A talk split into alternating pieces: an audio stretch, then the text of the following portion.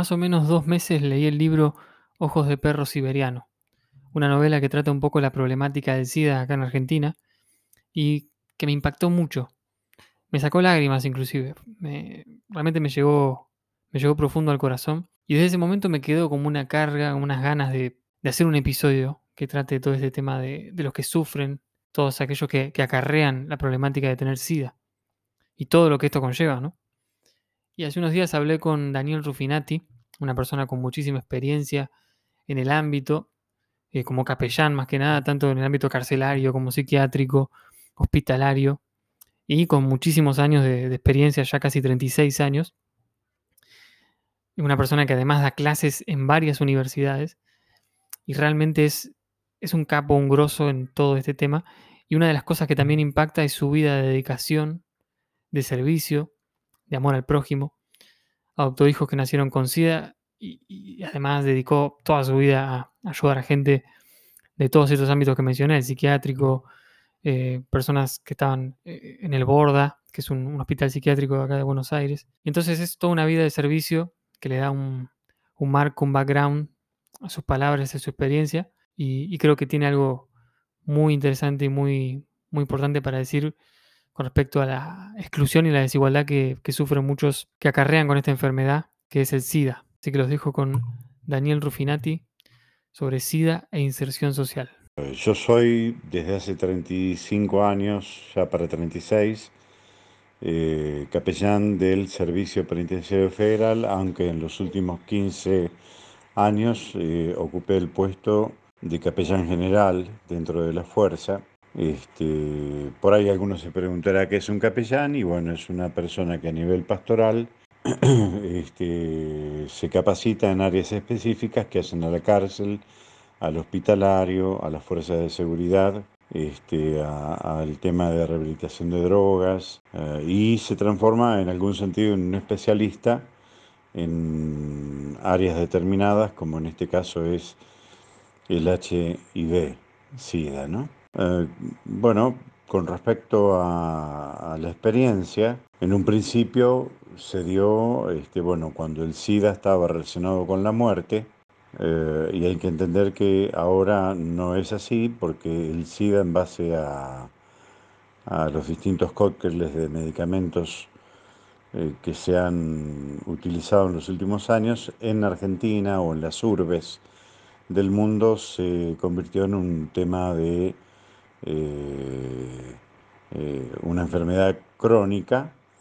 Normalmente hoy en día, en los lugares donde hay buenos centros de atención y acceso a los medicamentos del mundo, el, el tema termina convirtiéndose en algo crónico y no así en algunos países o zonas del planeta, como ser África o ser el Asia o algunos eh, países de la Europa occidental o también de Centroamérica, en donde de golpe la gente no tiene acceso a, a medicamentos adecuados o medicamentos no vencidos. Normalmente en este aspecto eh, eh, los países con mayor capacidad económica a veces desarrollan fármacos que descubren no son los óptimos y los mandan a veces eh, como donación a países pobres que los utilizan y a veces no es tan positivo, ¿no? Este, mi experiencia personal con el tema viene a través de las cárceles. Si bien yo les decía antes que tengo una experiencia de 35 para 36 años, en realidad con el SIDA lo tengo desde que apareció. Eh, hubo tres segmentos que aparecieron crecientes a nivel carcelario federal, eh, que fueron eh, las mujeres, en base al delito del narcotráfico, eh, con las mujeres este, llenando y poblando cárceles que antes eran pequeñas, aparecieron los niños, este, ya que venían embarazadas. Y después, bueno, esto pasó por convenios que en su momento existían eh, a los psiquiátricos, especialmente en mi caso el Hospital Borda, en el que fui capellán durante 32 años.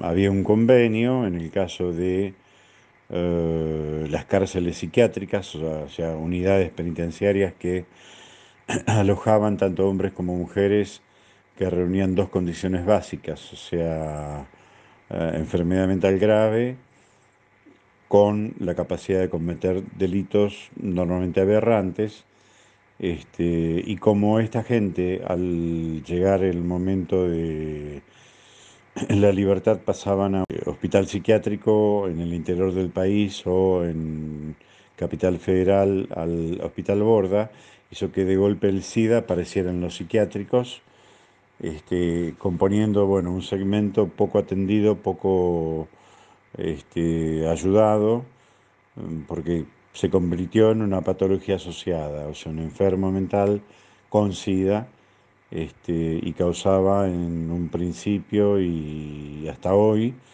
quizás mucho este, temor este, en base a las posibilidades de contagio este, o, de no encontrar una persona que coherentemente se cuide o cuida a los demás. ¿no? Con respecto al tema de la discriminación, que por definición es un trato diferente que termina perjudicando a una persona y que muchas veces se relaciona con un estado distinto que no comprendemos, puede ser religioso, raza, pero en este caso es una enfermedad, eh, yo creo que se produce por ignorancia sobre el tema, no conocer sobre el tema y eso produce temor. Cuando uno ignora, eh, tiene cierto temor a abordarlo. También la discriminación, a mi criterio, por mi experiencia, puede ser la falta de cercanía al tema, ¿no? Es como que lo veo ajeno, lejano, este, por lo tanto no me meto, es diferente a lo que yo conozco miedo al contagio.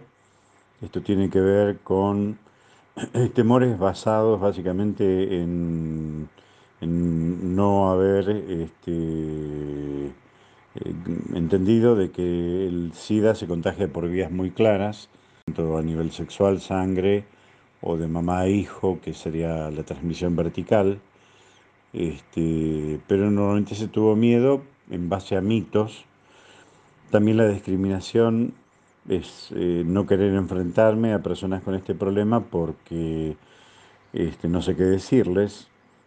Este, y también porque a veces no tenemos respuesta frente al fin, la muerte o enfermedades graves. O sea, entiéndase bien que el HIV es un virus que produce y la, gente se inmunodeprime y cuando llega la inmunodepresión puede producirse el SIDA, que es un síndrome, un conjunto de enfermedades oportunistas que atacan a la persona. En los últimos 30 años, más o menos de HIV, eso fue variando. En base a que a nivel farmacológico muchos medicamentos fueron eh, tratando de alguna manera específica, especial, lo que eran este, las enfermedades oportunistas y hoy en día han cambiado un poco, ¿no?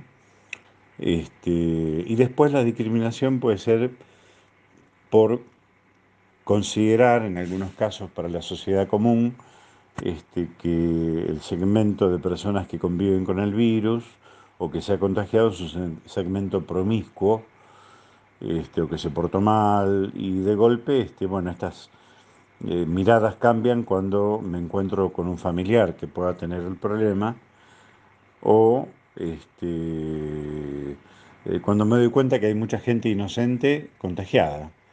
Por ejemplo, un niño que lo, recibe por vía materna, este, o por ejemplo, una mujer que se contagió no por tener una vida eh, sexualmente este, de infidelidad al marido, de acostarse con todo el mundo, sino que eh, es una mujer seria, una mujer que respeta a su marido, pero el marido hace cualquier cosa con su vida, termina contagiando a la mujer.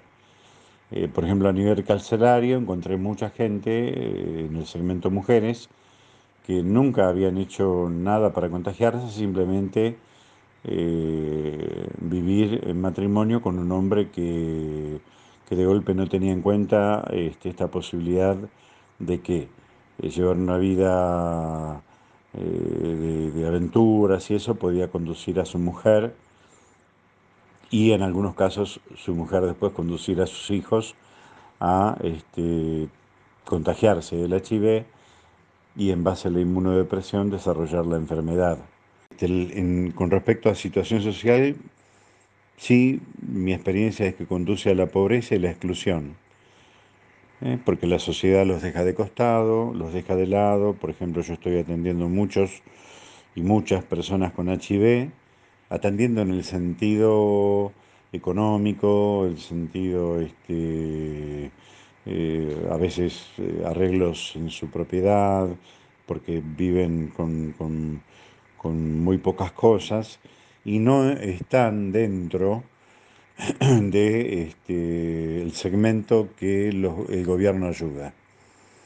Muchos viven sin, sin, ningún tipo de ayuda, ni tarjeta alimentaria, a veces consiguen algún aporte de parte de ANSES, eh, mínimo que termina siendo como una pensión por este, discapacidad, aunque no son discapacitados, ¿no? pero la enfermedad en algún sentido los deja de lado y viven con 10, 15 mil pesos por mes, este, eh, teniendo una situación social eh, desesperante, ¿no? estando por debajo de la línea de pobreza y debajo de la línea de indigencia este, y a veces en lugares del país donde no consiguen tampoco la atención de profesionales que necesitarían y este, los medicamentos. Por ejemplo, la eh, cuarentena tan prolongada en Argentina provocó de que eh, muchos de los afectados no se hayan atendido por meses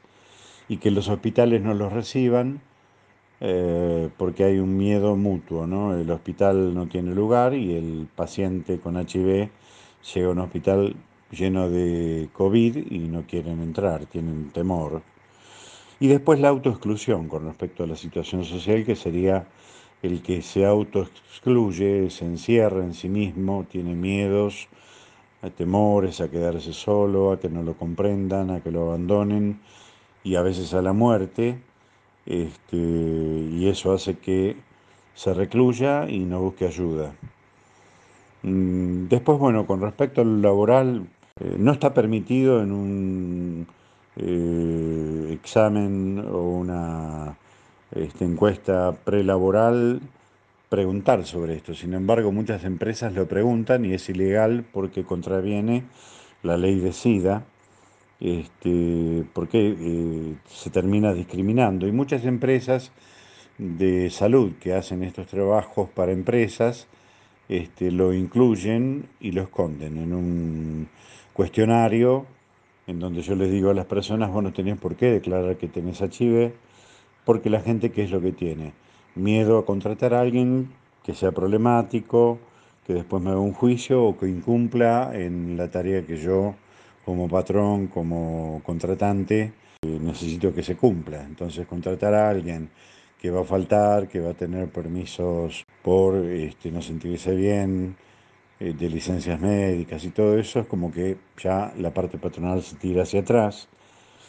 Después, bueno, porque vivimos en un país económicamente quebrado y en donde lo que abunda son falta de oportunidades y no oportunidades no solo para los que puedan padecer una enfermedad en particular, sino también para la gente que este, puntualmente tenga un problema con el HIV o un SIDA. Hay que ver que cuando un SIDA se desarrolla, la gente no está en condiciones de trabajar y es la gente que necesita internación, que está en una terapia intermedia, este, y, ese tipo de segmento pierde la oportunidad a veces de tener un trabajo eh, como necesitan, ¿no? porque viven con muy poco, con mucha pobreza. Y después desde el otro lado, y en lo que yo veo en la experiencia, porque yo tengo bueno, hijos adoptivos con HIV, que son huérfanos del SIDA, este, y bueno, investigando, porque soy un investigador en el tema, veo que muchas veces se producen problemas neurocognitivos. ¿Por qué razón? Porque el, virus a veces se aloja en reservorios, eh, zonas muy irrigadas, y el virus de SIDA, que es muy pequeño, de 50 veces más pequeño que un espermatozoide, tiene la capacidad de eh, pasar la barrera hematopoyética, que es la que protege el cerebro, y alojarse en, la médula espinal y en todas las áreas cerebrales, cerebelo. Y lo que hace es lo que sabe hacer, o sea, infectar células. ¿Pero qué infecta eh, a ese nivel? Infecta células nerviosas y que produce el, el sistema neurológico es eh, neuronas asesinas que salen a matar las neuronas infectadas. La pérdida de neuronas eh, es lo que produce el problema neurocognitivo. Entonces tenés un segmento de personas a nivel social que de golpe eh, frente a cualquier problema matemático, a tener que anotar algo apurado, a pasar una tarjeta en el comercio, se, embatata, no sabe cómo resolver el tema, eh, se asusta y comete errores. Este, y para las empresas es como que entienden que quizás no esté capacitado, no entienden lo que está pasando, y si saben que tiene HIV es como que de golpe lo dejan afuera o intentan sacárselo de encima, ¿no? Este, pero básicamente es por los problemas neurocognitivos que desarrollan especialmente los que han recibido el virus desde la infancia, ¿eh? cuando este, a través del, nacimiento y que este, el virus se afianza dentro del organismo antes de los dos años en donde está formado o puesto en marcha el sistema inmunitario de este, la persona. Entonces, este, los virus aprovechan esta oportunidad y van copando distintas áreas del cuerpo este, y este, producen este tipo de problemas a nivel neuronal que afectan al cerebro y a este, el buen desempeño en un área de trabajo. Bueno, este, gracias por este tiempo y bueno, espero haber sido claro lo que hace a mi trabajo con ellos y la experiencia de tantos años.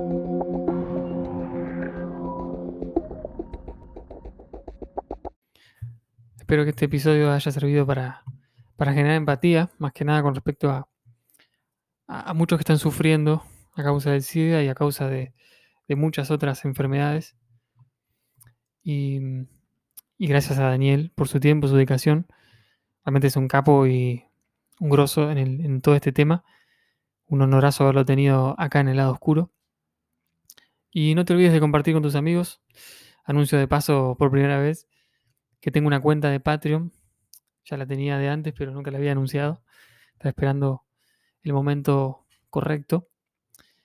Y, bueno, tengo la cuenta de Patreon en la que puedes apoyar todos aquellas, aquellos o aquellos que quieran apoyar desde un dólar al mes para seguir haciendo crecer esto, tanto en lo técnico como en el contenido. Es muy bienvenido. a veces un poco eh, me da cosita compartir estas cosas pero creo que es el momento. Y, nada, va a ayudar a, crecer, a mejorar con respecto a, lo que tiene que ver con lo, técnico, la computadora, los micrófonos y otras cosas que, ayudan a que salga todo mejor, a poder hacerlo mejor. También estoy pensando en, en algún momento poder contratar a alguien para que me ayude con la edición. Así que bueno, son varias cosas que, que por medio del apoyo de Patreon se pueden hacer posibles. Antes de terminar, quiero levantar la voz, solidarizarme con los desalojados de, Guernica. Acá en Argentina todos saben a qué me refiero. Si me escuchas de otro lado, eh, un, desalojo un montón de familias que estaban eh, ocupando ciertas tierras porque no tenían a dónde ir y la policía de acá de Buenos Aires los desalojó de una manera brutal, salvaje. Hubo incendios, hubo represión y bueno, muchas familias, como resultado, muchas familias quedaron en la calle.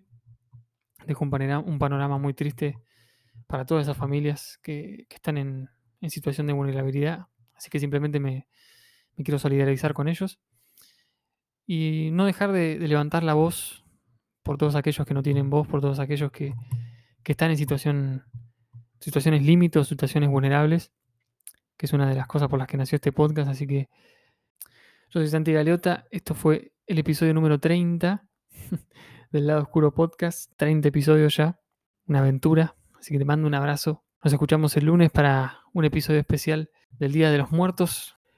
No, en realidad el Día de los Muertos no se festeja acá en Argentina, pero como me gusta un poco lo dark y el morbo, lo quería hacer igual, así que invité a unos amigos mexicanos como excusa. Así que bueno, el lunes sale el episodio especial sobre la muerte. Ahora los dejo con una canción interpretada por mi vieja, por mi mamá. Así que espero que la disfruten.